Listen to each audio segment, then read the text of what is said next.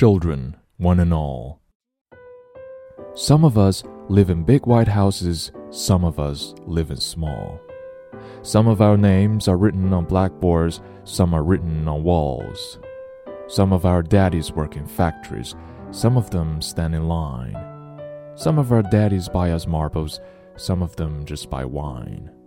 But at night, you can't tell Sunday suits from tattered overalls, but then we're only children, children, one and all. Some of us take our lunch in boxes, some in paper sacks. Some of us kids join in the laughter, some hear it at their backs. Some of our mothers sew fine linen, some can't sew a stitch. Some of our mothers dress up poorly, and some of them dress up rich. But at night, you can tell party dresses from hand me downs too small. But then, we're only children, children, one and all. Some of us learn our lessons poorly, some of us learn them well.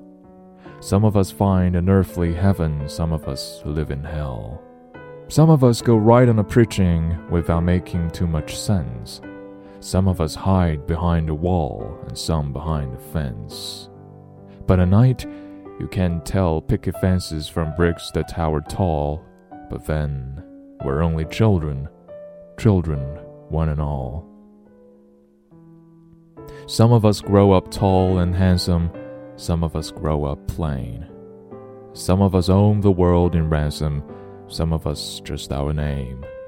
Some of our people die in misery, some of them die in peace. Some of our people die for nothing, but dying doesn't cease. And at night you can tell fancy coffins from boxes in the hall, but then we're only children children, one and all.